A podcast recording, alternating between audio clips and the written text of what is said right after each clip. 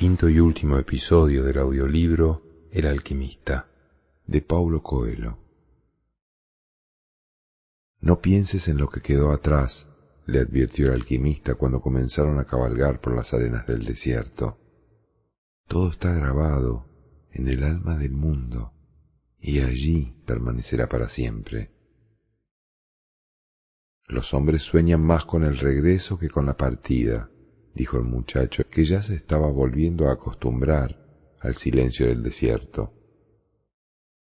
Si lo que tú has encontrado está formado por materia pura, jamás se pudrirá, y tú podrás volver un día. Si fue solo un momento de luz, como la explosión de una estrella, entonces no encontrarás nada cuando regreses, pero habrás visto una explosión de luz. Y esto solo ya habrá valido la pena. El hombre hablaba usando el lenguaje de la alquimia, pero el muchacho sabía que se estaba refiriendo a Fátima. Era difícil no pensar en lo que había quedado atrás. El desierto, con su paisaje casi siempre igual, acostumbraba a llenarse de sueños. El muchacho aún veía las palmeras, los pozos y el rostro de la mujer amada. Veía al inglés con su laboratorio y al camellero, que era un maestro sin saberlo. Tal vez el alquimista no haya amado nunca, pensó. El alquimista cabalgaba delante con el halcón en el hombro. El halcón conocía bien el lenguaje del desierto y cuando paraban abandonaba el hombro y volaba en busca de alimento. El primer día trajo una liebre, el segundo día dos pájaros. De noche extendían sus mantas y no encendían hogueras. Las noches del desierto eran frías y se fueron haciendo más oscuras a medida que la luna comenzó a menguar en el cielo. Durante una semana anduvieron en silencio, conversando apenas sobre las precauciones necesarias para evitar los combates entre los clanes. La guerra continuaba y el viento a veces traía el olor dulzón de la sangre. Alguna batalla se había librado cerca y el viento recordaba al muchacho que existía el lenguaje de las señales, siempre dispuesto a mostrar lo que sus ojos no conseguían ver. Cuando completaron siete días de viaje, el alquimista decidió acampar más temprano que de costumbre. El halcón salió en busca de casa y él sacó la cantimplora de agua y se la ofreció al muchacho. Ahora estás casi al final de tu viaje, dijo el alquimista. Te felicito por haber seguido tu leyenda personal. Y usted me está guiando en silencio, replicó el muchacho. Pensé que me enseñaría lo que sabe. Hace algún tiempo estuve en el desierto con un hombre que tenía libros de alquimia, pero no conseguí aprender nada. Solo existe una manera de aprender, respondió el alquimista, por medio de la acción. Todo lo que necesitabas saber te lo enseñó el viaje, solo falta una cosa. El muchacho quiso saber qué era, pero el alquimista mantuvo los ojos fijos en el horizonte, esperando el regreso del halcón. ¿Por qué le llaman alquimista? Porque lo soy, ¿Y en qué fallaron los otros alquimistas que buscaron oro y no lo consiguieron? Solo buscaban oro, repuso su compañero, buscaban el tesoro de su leyenda personal, sin desear vivir su propia leyenda. ¿Qué es lo que me falta saber? insistió el muchacho. Pero el alquimista continuó mirando el horizonte. Poco después, el halcón retornó con la comida.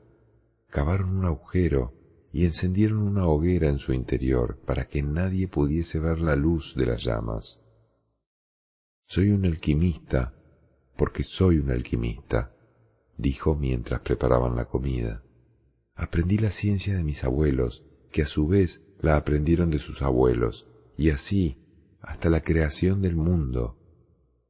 En aquella época, toda la ciencia de la gran obra podía ser escrita en una simple esmeralda pero los hombres no dieron importancia a las cosas simples y comenzaron a escribir tratados, interpretaciones y estudios filosóficos. También empezaron a decir que sabían el camino mejor que los otros. Pero la tabla de la Esmeralda continúa viva hasta hoy. ¿Qué es lo que estaba escrito en la tabla de la Esmeralda? quiso saber el muchacho. El alquimista empezó a dibujar en la arena y no tardó más de cinco minutos. Mientras él dibujaba, el muchacho se acordó del viejo rey y de la plaza donde se habían encontrado un día. Parecía que hubieran pasado muchísimos años. Esto es lo que estaba escrito en la tabla de la Esmeralda, dijo el alquimista cuando terminó de escribir. El muchacho se aproximó y leyó las palabras en la arena. Es un código, dijo el muchacho, un poco decepcionado con la tabla de la Esmeralda. Se parece a los libros del inglés. No, respondió el alquimista, es como el vuelo de los gavilanes, no debe ser comprendido simplemente por la razón. La tabla de la Esmeralda es un pasaje directo para el alma del mundo. Los sabios entendieron que este mundo natural es solamente una imagen y una copia del paraíso. La simple existencia de este mundo es la garantía de que existe un mundo más perfecto que este. Dios lo creó para que, a través de las cosas visibles, los hombres pudiesen comprender sus enseñanzas espirituales y las maravillas de su sabiduría. A esto es a lo que yo llamo acción. ¿Debo entender la tabla de la esmeralda? preguntó el muchacho. Si estuvieras en un laboratorio de alquimia, quizás ahora sería el momento adecuado para estudiar la mejor manera de entender la tabla de la esmeralda. Sin embargo, te encuentras en el desierto, entonces sumérgete en el desierto. Él sirve para comprender el mundo tanto como cualquier otra cosa sobre la faz de la tierra. Tú ni siquiera necesitas entender el desierto, basta contemplar un simple grano de arena para ver en él todas las maravillas de la creación.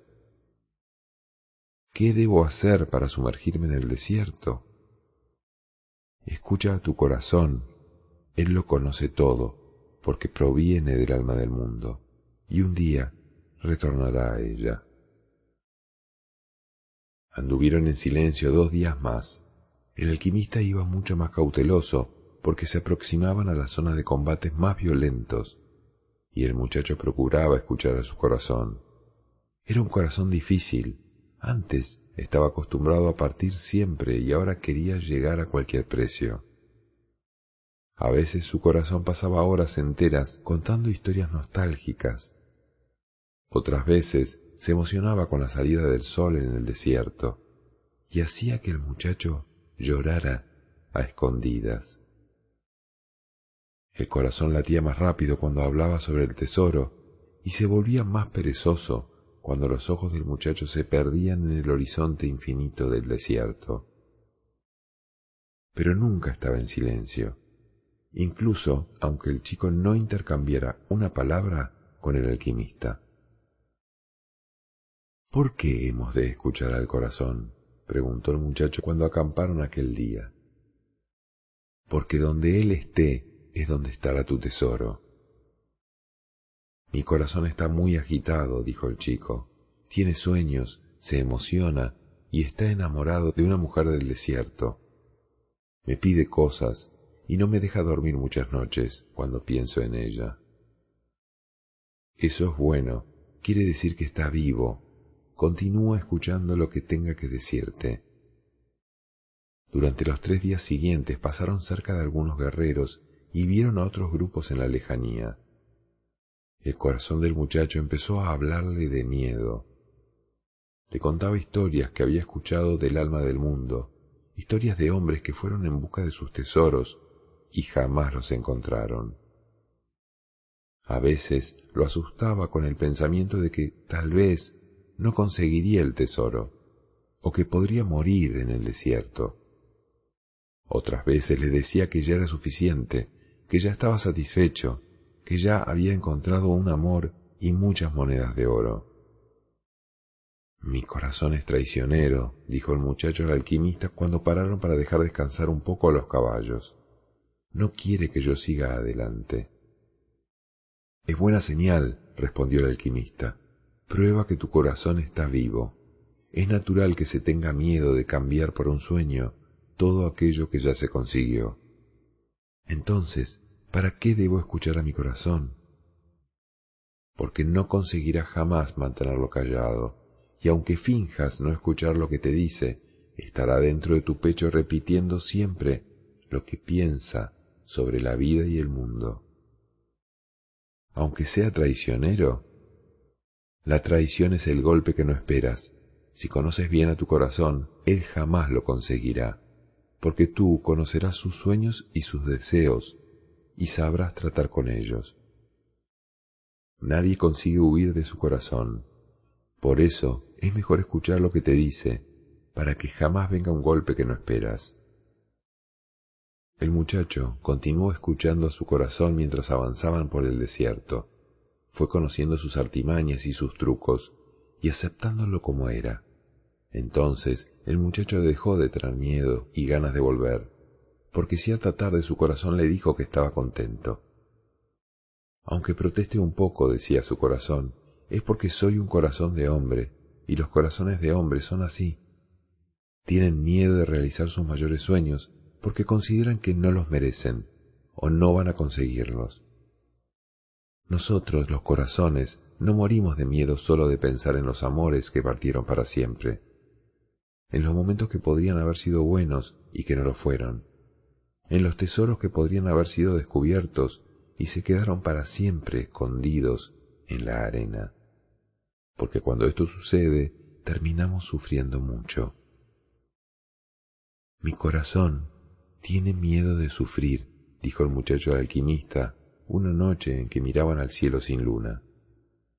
Explícale que el miedo a sufrir es peor el propio sufrimiento, y que ningún corazón jamás sufrió cuando fue en busca de sus sueños, porque cada momento de búsqueda es un momento de encuentro con Dios y con la eternidad. Cada momento de búsqueda es un momento de encuentro, dijo el muchacho a su corazón. Mientras busqué mi tesoro, todos mis días fueron luminosos, porque yo sabía que cada momento formaba parte del sueño de encontrar. Mientras busqué este tesoro mío, descubrí por el camino cosas que jamás habría soñado encontrar si no hubiera tenido el valor de intentar cosas imposibles para los pastores. Entonces su corazón se quedó callado una tarde entera. Por la noche, el muchacho durmió tranquilo y cuando se despertó su corazón empezó a contarle cosas del alma del mundo. Le dijo que todo hombre feliz era un hombre que llevaba a Dios dentro de sí, y que la felicidad se podía encontrar en un simple grano de arena del desierto, como había dicho el alquimista, porque un grano de arena es un momento de la creación, y el universo tardó miles de millones de años para crearlo. Cada hombre sobre la faz de la tierra tiene un tesoro que lo está esperando, le explicó. Nosotros, los corazones, acostumbramos a hablar poco de esos tesoros porque los hombres ya no tienen interés en encontrarlos. Solo hablamos de ellos a los niños. Después dejamos que la vida encamine a cada uno hacia su destino, pero desgraciadamente pocos siguen el camino que les ha sido trazado, y que es el camino de la leyenda personal y de la felicidad. Consideran el mundo como algo amenazador y justamente por eso el mundo se convierte en algo amenazador. Entonces nosotros, los corazones, vamos hablando cada vez más bajo, pero no nos callamos nunca, y deseamos que nuestras palabras no sean oídas, pues no queremos que los hombres sufran porque no siguieron a sus corazones. ¿Por qué los corazones no explican a los hombres que deben continuar siguiendo sus sueños? preguntó el muchacho alquimista. Porque en este caso el corazón es el que sufre más, y a los corazones no les gusta sufrir. A partir de aquel día, el muchacho entendió a su corazón, le pidió que nunca más lo abandonara, le pidió que, cuando estuviera lejos de sus sueños, el corazón se apretase en su pecho y diese la señal de alarma, y le juró que siempre que escuchase esta señal, también lo seguiría. Aquella noche conversó sobre todo esto con el alquimista, y el alquimista entendió que el corazón del muchacho había vuelto al alma del mundo. ¿Qué debo hacer ahora? preguntó el chico. Sigue en dirección a las pirámides, dijo el alquimista, y continúa atento a las señales. Tu corazón ya es capaz de mostrarte el tesoro. ¿Era esto lo que me faltaba saber? No, repuso el alquimista, lo que te faltaba saber es lo siguiente. Siempre, antes de realizar un sueño, el alma del mundo decide comprobar todo aquello que se aprendió durante el camino. Hace esto no porque sea mala, sino para que podamos, junto con nuestro sueño, conquistar también las lecciones que aprendimos mientras íbamos hacia él. Es el momento en el que la mayor parte de las personas desiste. Es lo que llamamos, en el lenguaje del desierto, morir de sed cuando las palmeras ya aparecieron en el horizonte. Una búsqueda comienza siempre con la suerte del principiante y termina siempre con la prueba del conquistador. El muchacho se acordó de un viejo proverbio de su tierra.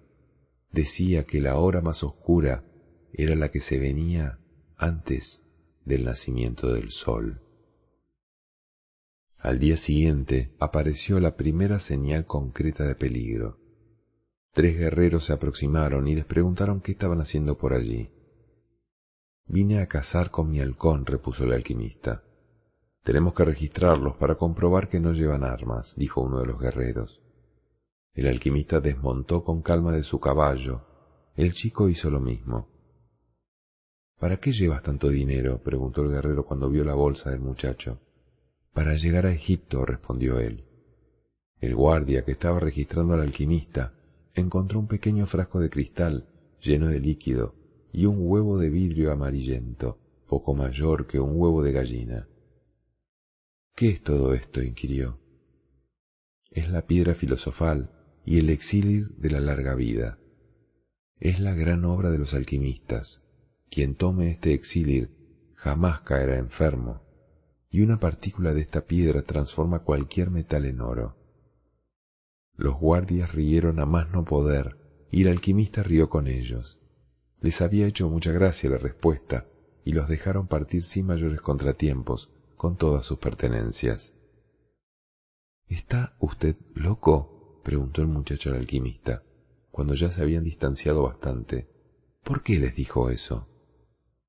Para enseñarte una simple ley del mundo, respondió el alquimista. Cuando tenemos los grandes tesoros delante de nosotros, nunca los reconocemos. ¿Y sabes por qué? Porque los hombres no creen en tesoros. Continuaron andando por el desierto. Cada día que pasaba el corazón del muchacho iba quedando más silencioso.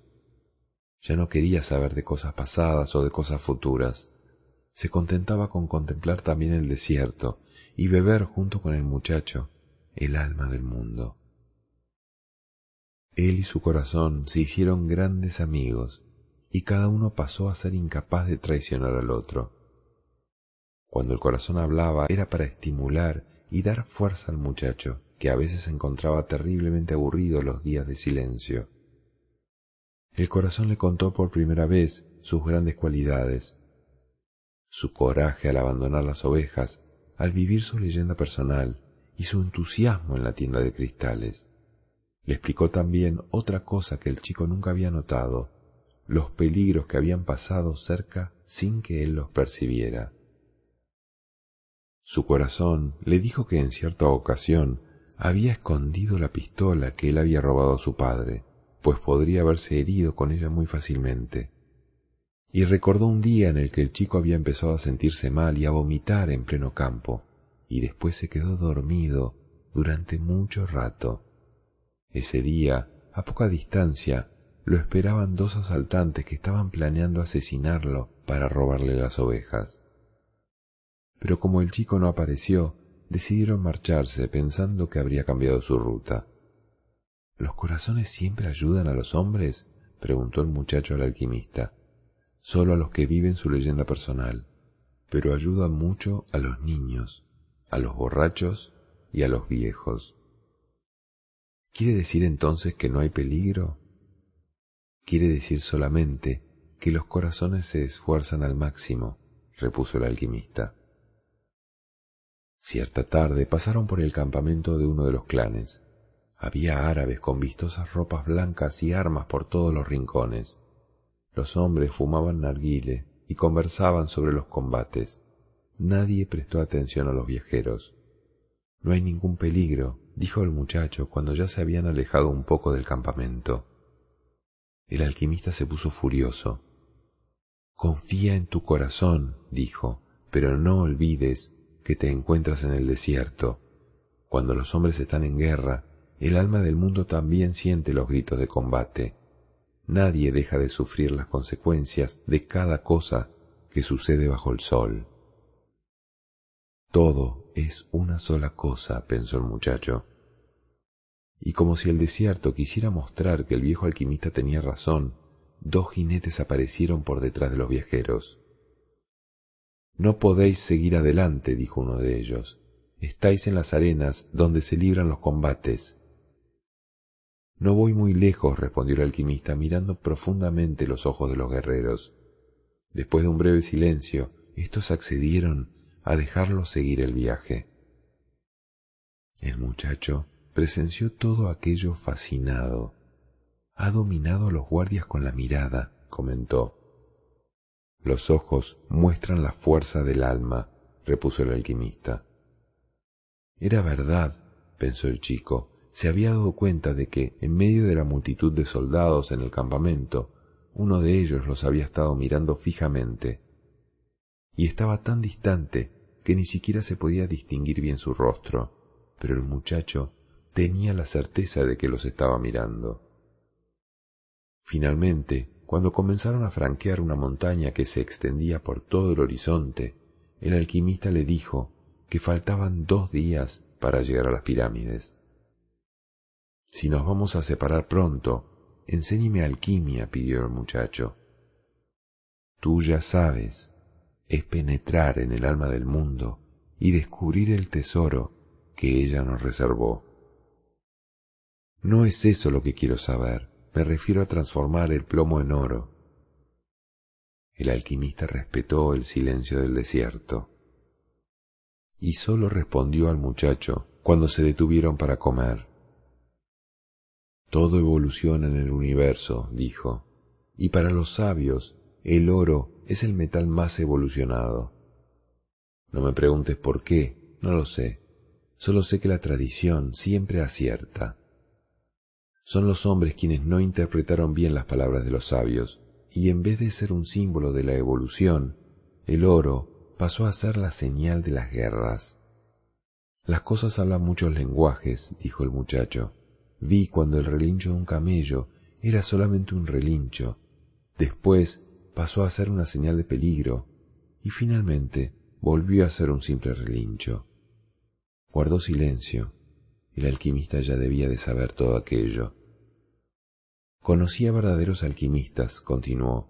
Se encerraban en el laboratorio, intentaban evolucionar como el oro y acababan descubriendo la piedra filosofal, porque habían entendido que cuando una cosa evoluciona, evoluciona también todo lo que la rodea. Otros consiguieron la piedra por accidente, ya tenían el don, sus almas estaban más despiertas que las de otras personas. Pero estos no cuentan porque son escasos. Otros finalmente solo buscaban el oro. Estos jamás descubrieron el tesoro. Se olvidaron de que el plomo, el cobre y el hierro también tienen su leyenda personal para cumplir quien interfiere en la leyenda personal de los otros nunca descubrirá la suya. Las palabras del alquimista sonaron como una maldición. El muchacho se inclinó y recogió un caracol del suelo del desierto.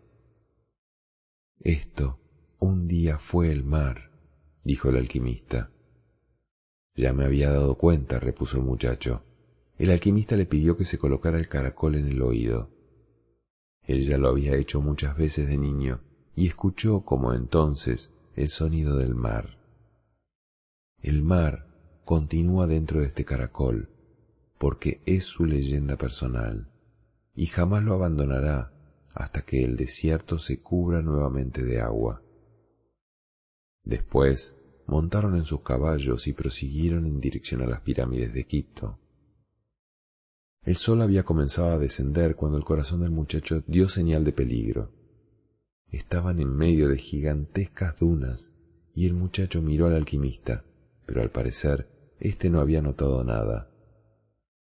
Cinco minutos más tarde, vio delante de ellos las siluetas de dos jinetes recortadas contra el sol. Antes de que pudiese hablar con el alquimista, los dos jinetes se transformaron en diez, después en cien, hasta que las gigantescas dunas quedaron cubiertas por ellos. Eran guerreros vestidos de azul, con una tierra negra sobre el turbante. Llevaban los rostros tapados por otro velo azul que sólo dejaba al descubierto los ojos. A una distancia, los ojos mostraban la fuerza de sus almas y esos ojos hablaban de muerte. Los llevaron a un campamento militar en las inmediaciones. Un soldado empujó al muchacho y al alquimista al interior de una tienda, donde se hallaban reunidos un comandante y su estado mayor. La tienda era diferente de las que había conocido en el oasis. Son los espías, dijo uno de los hombres. Solo somos viajeros, respondió el alquimista. Se os ha visto en el campamento enemigo hace tres días y estuvisteis hablando con uno de los guerreros. Soy un hombre que camina por el desierto y conoce las estrellas, dijo el alquimista. No tengo informaciones de tropas o de movimientos de clanes. Solo estoy guiando a mi amigo hasta aquí. ¿Quién es tu amigo? preguntó el comandante. Un alquimista, repuso el alquimista, conoce los poderes de la naturaleza y desea mostrar al comandante su capacidad extraordinaria. El muchacho, aterrado, escuchaba en silencio. ¿Qué hace un extranjero en nuestra tierra? quiso saber otro hombre. Ha traído dinero para ofrecer a vuestro clan, respondió el alquimista, antes de que el chico pudiese abrir la boca. Le tomó la bolsa y entregó las monedas de oro al general. El árabe las aceptó en silencio. Permitían comprar muchas armas. ¿Qué es un alquimista? preguntó finalmente. Un hombre que conoce la naturaleza y el mundo.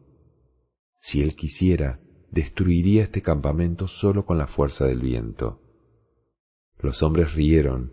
Estaban acostumbrados a la fuerza de la guerra, y el viento no detiene un golpe mortal. Dentro del pecho de cada uno, sin embargo, sus corazones se encogieron. Eran hombres del desierto y como tales temían a los hechiceros. Quiero verlo, dijo el general. Necesitamos tres días, respondió el alquimista, y él se transformará en viento para mostrar la fuerza de su poder. Si no lo consigue, nosotros os ofreceremos humildemente nuestras vidas en honor de vuestro clan. No me puedes ofrecer lo que ya es mío, dijo arrogante el general, pero concedió tres días a los viajeros. El muchacho estaba paralizado de terror. Salió de la tienda porque el alquimista lo sostenía por el brazo. No dejes que perciban tu miedo, dijo el alquimista. Son hombres valientes y desprecian a los cobardes. El muchacho, no obstante, se había quedado sin voz solo consiguió hablar después de algún tiempo mientras caminaban por el campamento. No era necesario encerrarlos. Los árabes se habían limitado a quitarles los caballos. Y una vez más, el mundo mostró sus múltiples lenguajes. El desierto, que antes era un terreno libre e infinito, se había convertido ahora en una muralla infranqueable. Les ha dado todo mi tesoro, dijo el muchacho todo lo que yo gané en toda mi vida. ¿Y de qué te serviría si murieras? respondió el alquimista. Tu dinero te ha salvado por tres días. Pocas veces el dinero sirve para retrasar la muerte. Pero el muchacho estaba demasiado asustado para escuchar palabras sabias. No sabía cómo transformarse en viento. No era un alquimista. El alquimista pidió té a un guerrero y colocó un poco en las muñecas del muchacho, sobre la vena que transmite el pulso. Una ola de tranquilidad inundó su cuerpo mientras el alquimista decía unas palabras que él no conseguía comprender. No te desesperes, dijo el alquimista con una voz extrañamente dulce, porque esto impide que puedas conversar con tu corazón. Pero yo no sé transformarme en viento. Quien vive su leyenda personal sabe todo lo que necesita saber. Solo una cosa torna a un sueño imposible, el miedo de fracasar. No tengo miedo de fracasar, simplemente no sé transformarme en viento, pues tendrás que aprender, tu vida depende de ello. Y si no lo consigo, morirás mientras estabas viviendo tu leyenda personal, pero eso ya es mucho mejor que morir como millones de personas que jamás supieron que la leyenda personal existía. Mientras tanto, no te preocupes, generalmente la muerte hace que las personas se tornen más sensibles a la vida. Pasó el primer día, hubo una gran batalla en las inmediaciones y varios heridos fueron trasladados al campamento militar. Nada cambia con la muerte, pensaba el muchacho. Los guerreros que morían eran sustituidos por otros y la vida continuaba. Podrías haber muerto más tarde, amigo mío, dijo el guardia al cuerpo de un compañero suyo. Podrías haber muerto cuando llegase la paz pero hubieras terminado muriendo de cualquier manera. Al caer el día, el muchacho fue a buscar al alquimista. Llevaba al halcón hacia el desierto. No sé transformarme en viento, repitió el muchacho. Acuérdate de lo que te dije. El mundo no es más que la parte visible de Dios, y la alquimia es traer al plano material la perfección espiritual. ¿Y ahora qué hace? Alimento a mi halcón. Si no consigo transformarme en viento, moriremos, dijo el muchacho. ¿Para qué alimentar al halcón? Quien morirá eres tú, repuso el alquimista. Yo sé transformarme en viento. El segundo día, el muchacho fue hasta lo alto de una roca que quedaba cerca del campamento. Los centinelas lo dejaron pasar, ya habían oído hablar del brujo que se transformaba en viento y no querían acercarse a él. Además, el desierto era una enorme e infranqueable muralla. Pasó el resto de la tarde del segundo día mirando el desierto. Escuchó a su corazón y el desierto escuchó su angustia. Ambos hablaban la misma lengua. Al tercer día, el general se reunió con los principales comandantes. Vamos a ver al muchacho que se transforma en viento, dijo el general al alquimista. Vamos a verlo, respondió el alquimista. El muchacho los condujo hasta el lugar donde había estado el día anterior. Entonces les pidió a todos que se sentaran. Tardaré un poco, advirtió el muchacho. No tenemos prisa, respondió el general. Somos hombres del desierto. El muchacho comenzó a mirar al frente, hacia el horizonte. En la lejanía se divisaban montañas, rocas y plantas rastreras que insistían en vivir en un lugar en el que la supervivencia era imposible. Allí estaba el desierto, que él había recorrido durante tantos meses y del que, aún así, sólo conocía una pequeña parte. En esa pequeña parte había encontrado ingleses caravanas, guerras de clanes y un oasis con cincuenta mil palmeras y trescientos pozos. ¿Qué quieres aquí de nuevo? le preguntó el desierto. ¿Acaso no nos contemplamos suficientemente ayer? En algún punto guardas a la persona que amo, dijo el muchacho. Entonces, cuando miro a tus arenas, también la veo a ella. Quiero volver junto a ella y necesito tu ayuda para transformarme en viento. ¿Qué es el amor? preguntó el desierto. El amor es cuando el halcón vuela sobre tus arenas, porque para él tú eres un campo verde y él nunca volvió sin casa. Él conoce tus rocas, tus dunas y tus montañas, y tú eres generoso con él. El pico del halcón arranca pedazos de mí, dijo el desierto. Durante años yo crío su casa, la alimento con la escasa agua que tengo, le muestro dónde está la comida. Y un día, justamente cuando yo empezaba a sentir el cariño de la casa sobre mis arenas, el halcón baja del cielo y se lleva lo que yo crié. Pero tú criaste la casa precisamente para eso, respondió el muchacho, para alimentar al halcón, y el halcón alimentará al hombre, y el hombre entonces alimentará un día tus arenas, de donde la casa volverá a surgir. Así se mueve el mundo. ¿Y eso es el amor? Sí, eso es el amor. Es lo que hace que la casa se transforme en halcón, el halcón en hombre y el hombre de nuevo en desierto. Es eso lo que hace que el plomo se transforme en oro y el oro vuelva a esconderse bajo la tierra. No entiendo tus palabras, dijo el desierto. Entonces entiende que en algún lugar de tus arenas una mujer me espera, y para poder regresar con ella, tengo que transformarme en viento. El desierto guardó silencio durante unos instantes. Yo te ofrezco mis arenas para que el viento pueda soplar, pero yo solo no puedo hacer nada. Pide ayuda al viento. Una pequeña brisa comenzó a soplar. Los comandantes oían al muchacho a lo lejos hablando un lenguaje que desconocían. El alquimista sonreía. El viento se acercó al muchacho y tocó su rostro. Había escuchado su conversación con el desierto, porque los vientos siempre lo oyen todo. Recorren el mundo sin un lugar donde nacer y sin un lugar donde morir. Ayúdame, dijo el muchacho al viento. Un día escuché en ti la voz de mi amada.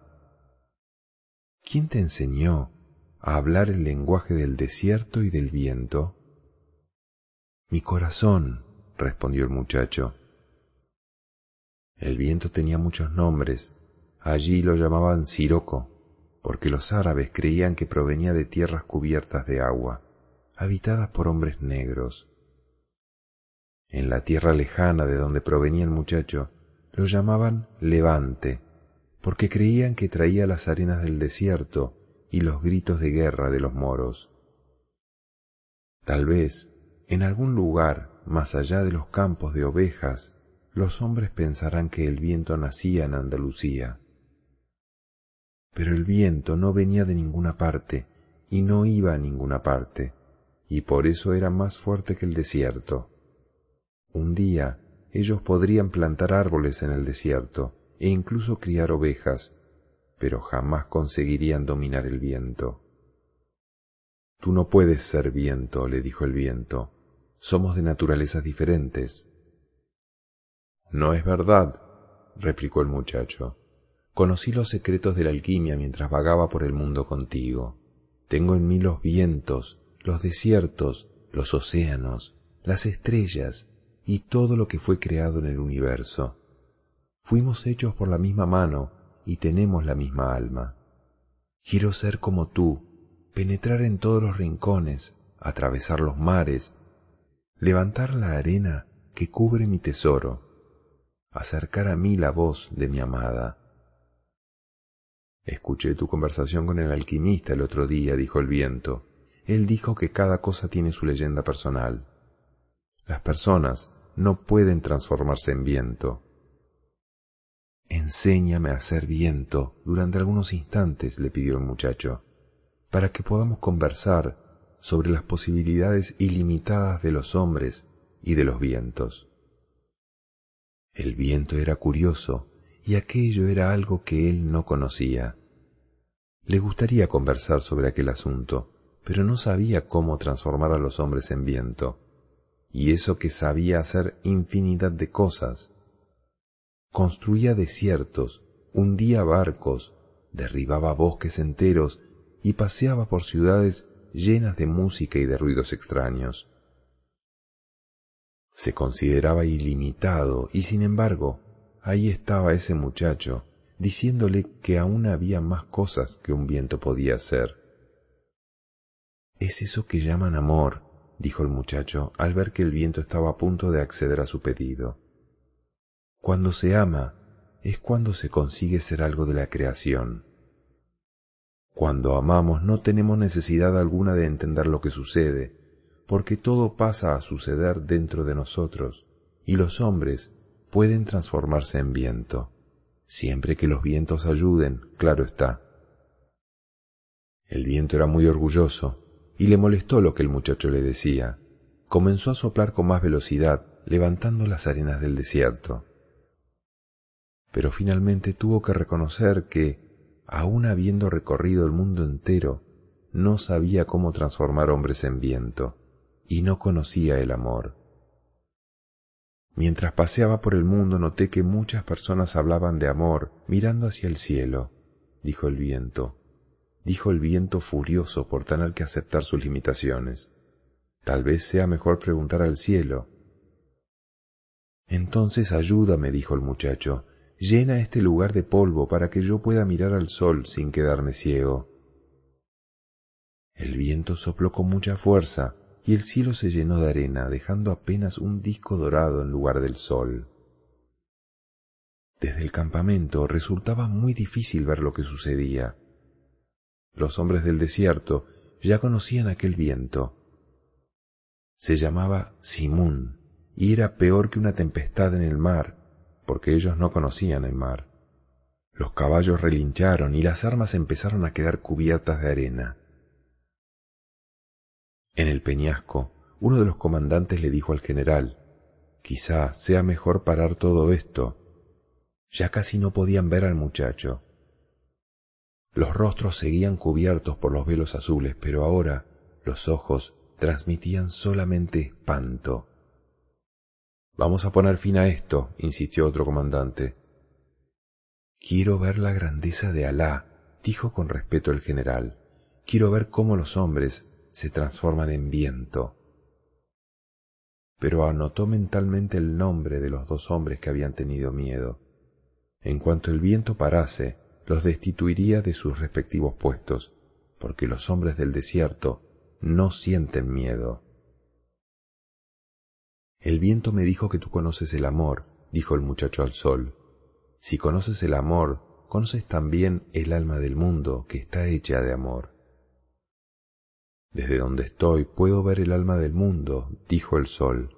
Ella se comunica con mi alma, y los dos juntos hacemos crecer a las plantas y caminar en busca de sombra a las ovejas. Desde donde estoy, y estoy muy lejos del mundo, aprendí a amar. Sé que si me aproximo un poco más a la tierra, todo lo que hay en ella morirá, y el alma del mundo dejará de existir. Nos contemplamos y nos queremos, y yo le doy vida y calor, y ella me da una razón para vivir. Tú conoces el amor, aseguró el muchacho y conozco el alma del mundo, porque conversamos mucho en este viaje sin fin por el universo. Ella me cuenta que su mayor preocupación es que, hasta hoy, solo los minerales y los vegetales entendieron que todo es una sola cosa, y para eso no es necesario que el hierro sea igual que el cobre, ni que el cobre sea igual que el oro. Cada uno cumple su función exacta en esta cosa única, y todo sería una sinfonía de paz si la mano que escribió todo esto se hubiera detenido en el quinto día de la creación. Pero hubo un sexto día, añadió, el sol. Tú eres sabio porque lo ves todo desde la distancia, respondió el muchacho, pero no conoces el amor. Si no hubiera habido un sexto día de la creación, no existiría el hombre, y el cobre sería siempre cobre, y el plomo siempre plomo. Cada uno tiene su leyenda personal, es verdad, pero un día esta leyenda personal se cumplirá. Entonces es necesario transformarse en algo mejor y tener una nueva leyenda personal, hasta que el alma del mundo sea realmente una sola cosa. El sol se quedó pensativo y decidió brillar más fuerte. El viento, que estaba disfrutando con la conversación, sopló también más fuerte para que el sol no cegase al muchacho.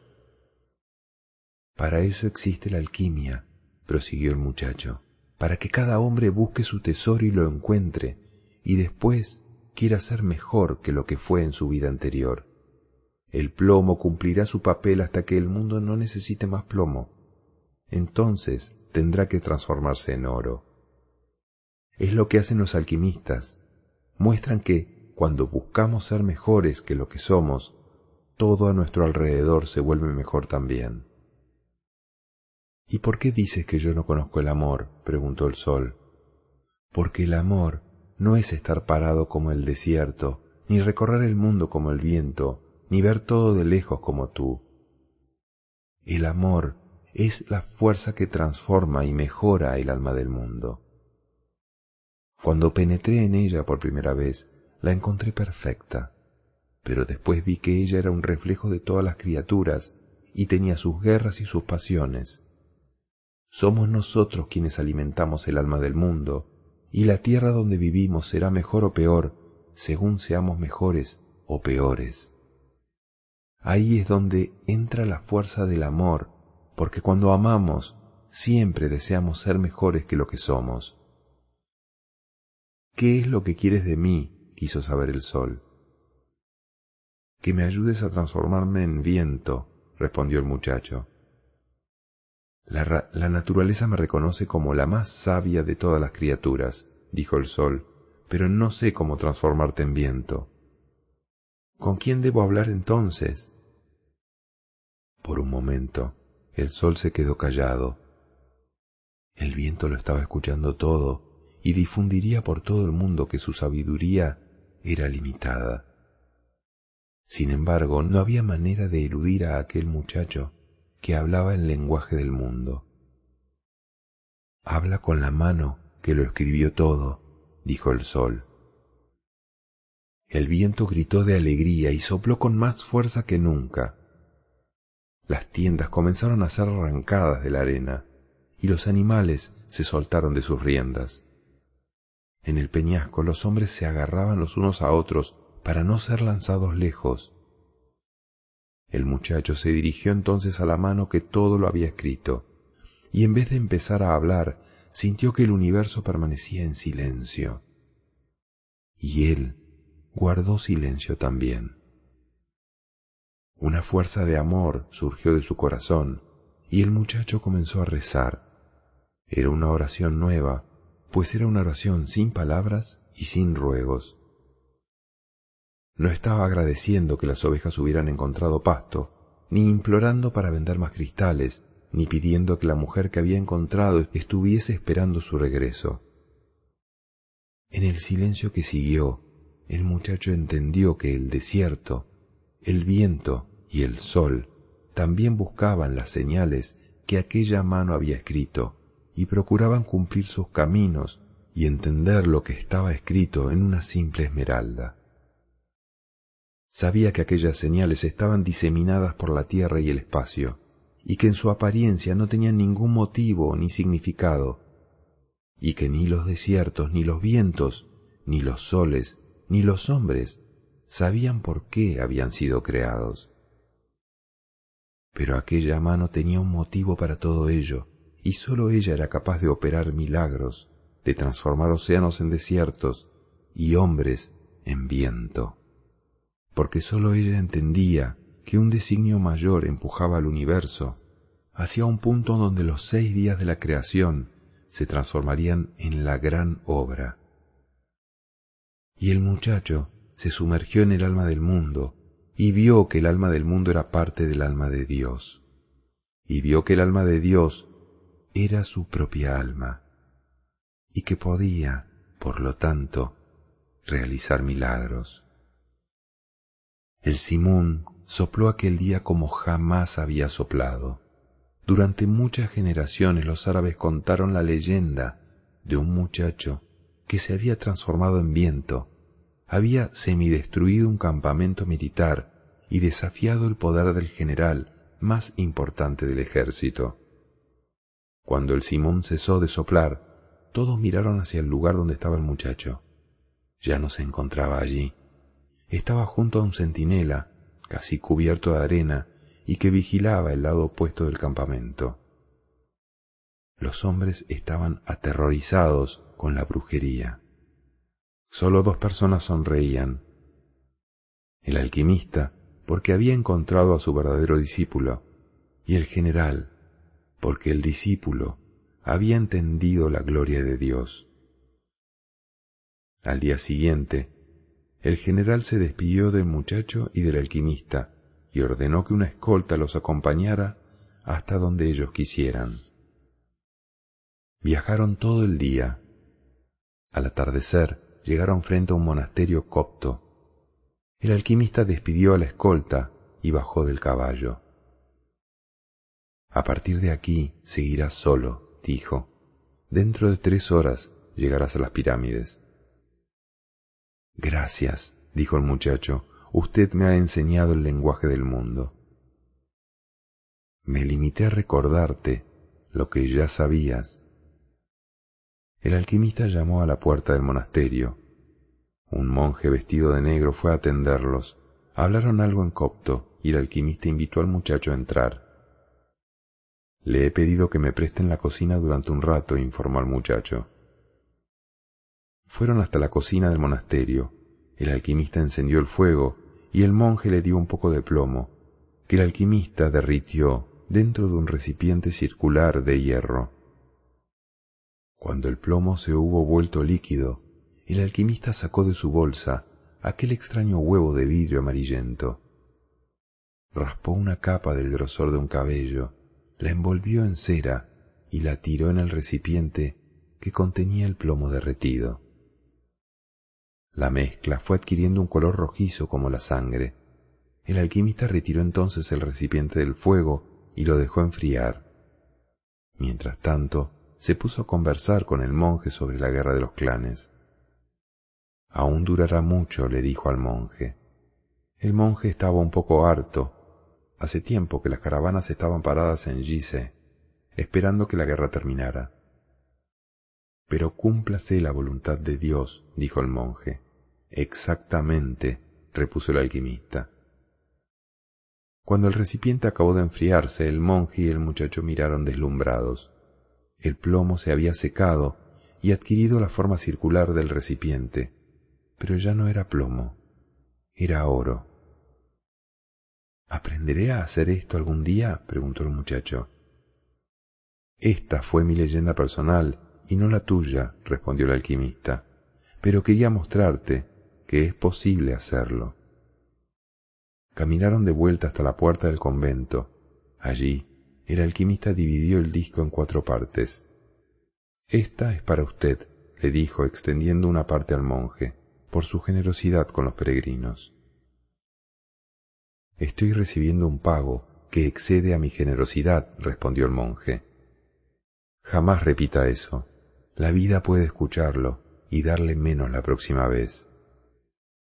Después se aproximó al muchacho. Esta es para ti, para compensar lo que le diste al general. El muchacho iba a decir que era mucho más de lo que había entregado al general, pero se calló porque había oído el comentario que el alquimista le había dicho al monje. Esta es para mí, dijo el alquimista, guardándose una parte, porque tengo que volver por el desierto y hay una guerra entre los clanes. Entonces tomó el cuarto pedazo y lo dio nuevamente al monje. Esta es para el muchacho, en caso de que la necesite. Pero si estoy yendo en busca de mi tesoro, se quejó el chico, ahora ya estoy bien cerca de él. Y estoy seguro de que lo encontrarás, dijo el alquimista. Entonces, ¿a qué viene esto? Porque tú ya perdiste en dos ocasiones, con el ladrón y con el general, el dinero que ganaste en tu viaje. Yo soy un viejo árabe supersticioso y creo en los proverbios de mi tierra. Existe un proverbio que dice, todo lo que sucede una vez puede no suceder nunca más, pero todo lo que sucede dos veces sucederá ciertamente una tercera. Montaron en sus caballos. Quiero contarte una historia sobre sueños, dijo el alquimista. El muchacho aproximó su caballo. En la antigua Roma, en la época del emperador Tiberio, vivía un hombre muy bondadoso que tenía dos hijos. Uno era militar y cuando entró en el ejército fue enviado a las más lejanas regiones del imperio. El otro hijo era poeta y encantaba a toda Roma con sus hermosos versos. Una noche el viejo tuvo un sueño. Se le apareció un ángel para decir que las palabras de uno de sus hijos serían conocidas y repetidas en el mundo entero por todas las generaciones futuras.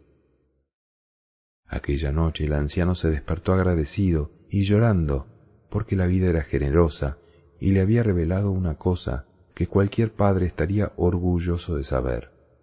Poco tiempo después, el viejo murió al intentar salvar a un niño que iba a ser aplastado por las ruedas de un carruaje. Como se había portado de manera correcta y justa durante toda su vida, fue directo al cielo y se encontró con el ángel que se había aparecido en su sueño. Fuiste un hombre bueno, le dijo el ángel, viviste tu existencia con amor y moriste con dignidad. Puedo ahora concederte cualquier deseo que tengas.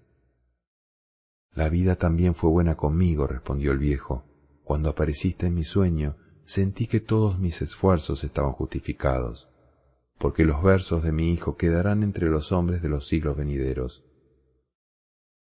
Nada tengo que pedir para mí. No obstante, todo padre estaría orgulloso de ver la fama de alguien a quien cuidó cuando niño y educó cuando joven. Me gustaría oír en el futuro lejano las palabras de mi hijo. El ángel tocó al viejo en el hombro y ambos fueron proyectados hasta un futuro lejano. Alrededor de ellos apareció un lugar inmenso con millones de personas que hablaban una lengua extraña. El viejo lloró de alegría. Yo sabía que los versos de mi hijo poeta eran buenos e inmortales, dijo al ángel entre lágrimas. Me gustaría que me dijeras cuál de sus poesías es la que estas personas están repitiendo. El ángel se aproximó entonces al viejo con cariño y se sentaron en uno de los bancos que había en aquel inmenso lugar. Los versos de tu hijo poeta fueron muy populares en Roma, dijo el ángel. A todos gustaban y todos se divertían con ellos, pero cuando el reinado de Tiberio acabó, sus versos también fueron olvidados. Estas palabras son de tu otro hijo, el que entró en el ejército. El viejo miró sorprendido al ángel. Tu hijo fue a servir a un lugar muy lejano y se hizo centurión. También era un hombre justo y bueno. Cierta tarde, uno de sus siervos se enfermó y estaba a punto de morir. Tu hijo, entonces, oyó hablar de un rabino que curaba enfermos y anduvo días y días buscando a ese hombre. Mientras caminaba, descubrió que el hombre que estaba buscando era el Hijo de Dios. Encontró a otras personas que habían sido curadas por él, aprendió sus enseñanzas y a pesar de ser un centurión romano, se convirtió a su fe hasta que cierta mañana llegó hasta el rabino. Le contó que tenía un siervo enfermo y el rabino se ofreció a ir hasta su casa. Pero el centurión era un hombre de fe y mirando al fondo de los ojos del rabino comprendió que estaba delante del propio Hijo de Dios cuando las personas de su alrededor se levantaron. Estas son las palabras de tu Hijo, dijo el ángel al viejo. Son las palabras que él dijo al rabino en aquel momento y que nunca más fueron olvidadas. Dicen, Señor, yo no soy digno de que entréis en mi casa, pero decid una sola palabra, y mi siervo será salvo. El alquimista expolió su caballo. No importa lo que haga, cada persona en la tierra está siempre representando el papel principal de la historia del mundo, dijo y normalmente no lo sabe. El muchacho sonrió. Nunca había pensado que la vida pudiese ser tan importante para un pastor. Adiós, dijo el alquimista. Adiós, repuso el muchacho. El muchacho caminó dos horas y media por el desierto, procurando escuchar atentamente lo que decía su corazón. Era él quien le revelaría el lugar exacto donde estaba escondido el tesoro. Donde esté tu tesoro, allí estará también tu corazón, le había dicho el alquimista. Pero su corazón hablaba de otras cosas. Contaba con orgullo la historia de un pastor que había dejado sus ovejas para seguir un sueño que se repitió dos noches. Hablaba de la leyenda personal y de muchos hombres que hicieron lo mismo, que fueron en busca de tierras lejanas o de mujeres bonitas, haciendo frente a los hombres de su época, con sus prejuicios y con sus ideas. Habló durante todo aquel tiempo de viajes, de descubrimientos, de libros y de grandes cambios. Cuando se disponía a subir una duna, y solo en aquel momento, fue que su corazón le susurró al oído, Estate atento cuando llegues a un lugar en donde vas a llorar, porque en ese lugar estoy yo, y en ese lugar está tu tesoro.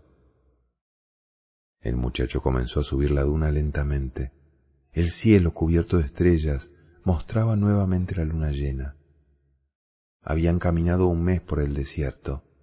La luna iluminaba también la duna, en un juego de sombras que hacía que el desierto pareciese un mar lleno de olas, y que hizo recordar al muchacho el día en que había soltado su caballo para que corriera libremente por él, ofreciendo una buena señal ofreciendo una buena señal al alquimista.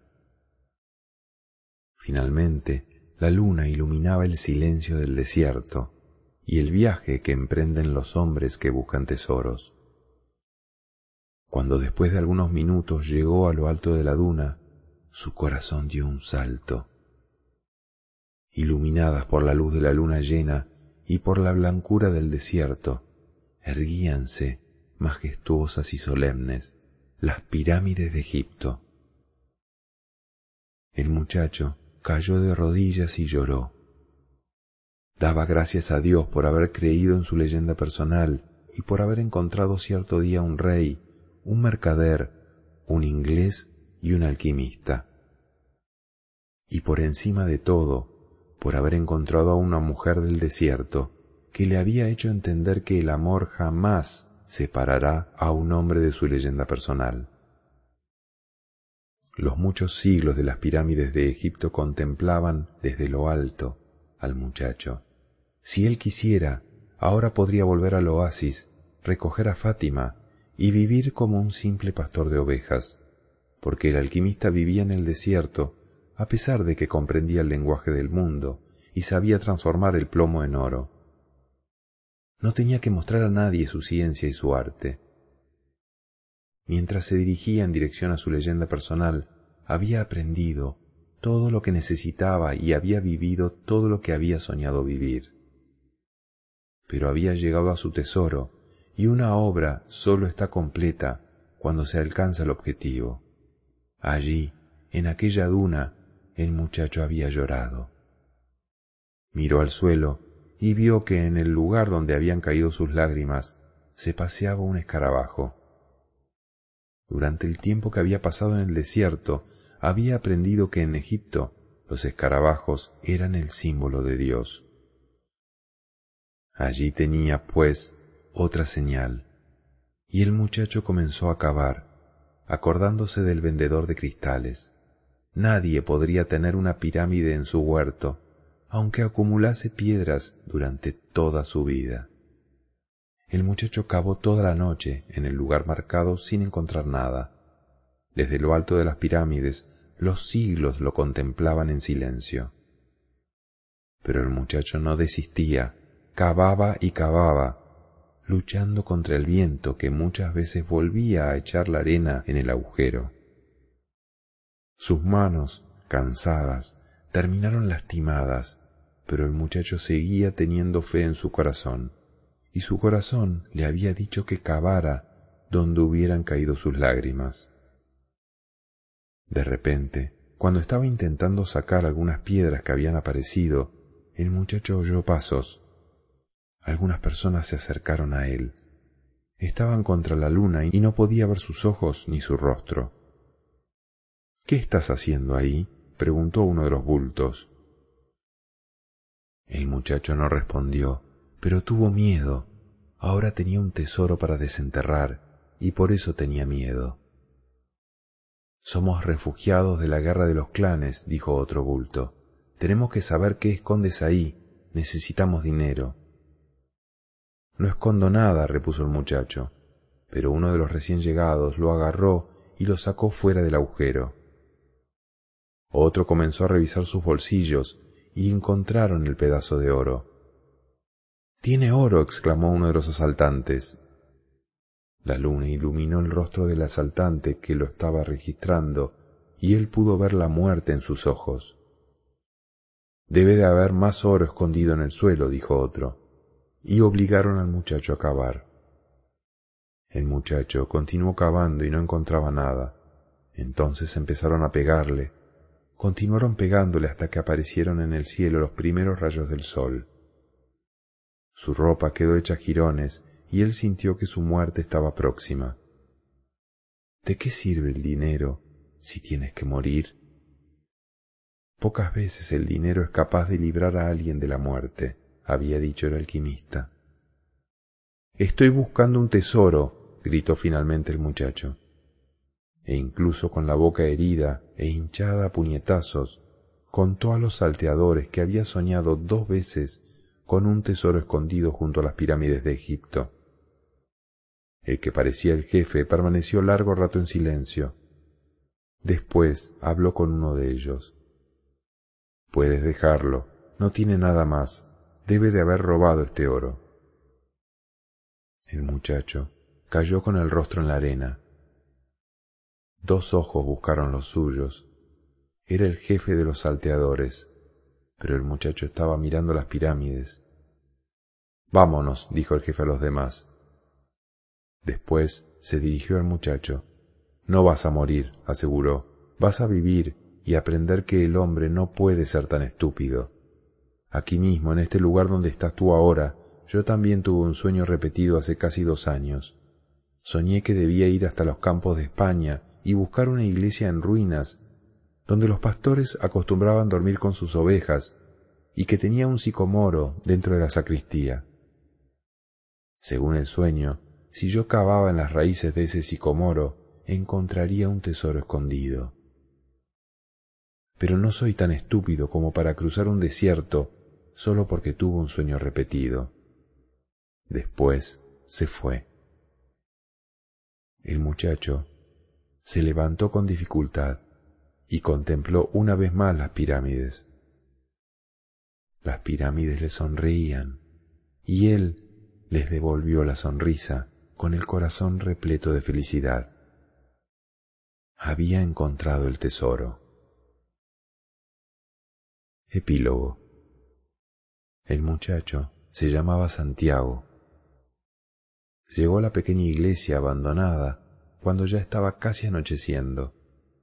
El sicomoro aún continuaba en la sacristía y aún se podían ver las estrellas a través del techo semiderruido. Recordó que una vez había estado allí con sus ovejas y que había pasado una noche tranquila, excepto por el sueño. Ahora ya no tenía el rebaño, en cambio llevaba una pala consigo. Permaneció mucho tiempo contemplando el cielo, después sacó de la alforja una botella de vino y bebió. Se acordó de la noche en el desierto cuando también había mirado a las estrellas y bebido vino con el alquimista. Pensó en los numerosos caminos que había recorrido y la extraña manera que tenía Dios de mostrarle el tesoro. Si no hubiera creído en los sueños repetidos, no habría encontrado a la gitana, ni al rey, ni al ladrón, ni... Bueno, la lista es muy larga, pero el camino estaba escrito por las señales, y yo no podía equivocarme, se dijo para sus adentros. Se durmió sin darse cuenta, y cuando despertó el sol ya estaba alto. Entonces comenzó a cavar en la raíz del sicomoro. Viejo brujo, pensaba el muchacho, lo sabías todo, incluso dejaste aquel poco de oro para que yo pudiera volver hasta esta iglesia. El monje se rió cuando me vio regresar harapiento. ¿No podías haberme ahorrado esto? No, escuchó que respondía el viento. Si yo te lo hubiese dicho, tú no habrías visto las pirámides. Son muy bonitas, ¿no crees? Era la voz del alquimista.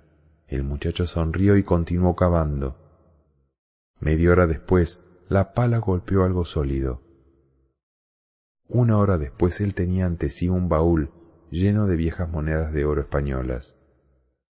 También había pedrería, máscaras de oro con plumas blancas y rojas, ídolos de piedra con brillantes incrustados, piezas de una conquista que el país ya había olvidado mucho tiempo atrás y que el conquistador olvidó contar a sus hijos.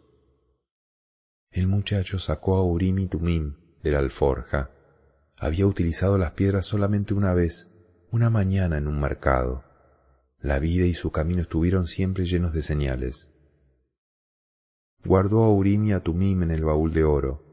Eran también parte de su tesoro, porque le recordaban a un viejo rey que jamás volvería a encontrar. Realmente la vida es generosa con quien vive su leyenda personal, pensó el muchacho. Entonces se acordó de que tenía que ir hasta Tarifa a dar la décima parte de todo aquello a la gitana. Qué listos que son los gitanos, se dijo. Tal vez fuese porque viajaban tanto. Pero el viento volvió a soplar. Era el levante, el viento que venía de África. No traía el olor del desierto, ni la amenaza de invasión de los moros. Por el contrario, traía un perfume que él conocía bien y el sonido de un beso que fue llegando despacio, despacio, hasta posarse en sus labios. El muchacho sonrió. Era la primera vez que ella hacía eso. Ya voy, Fátima, dijo él. Fin.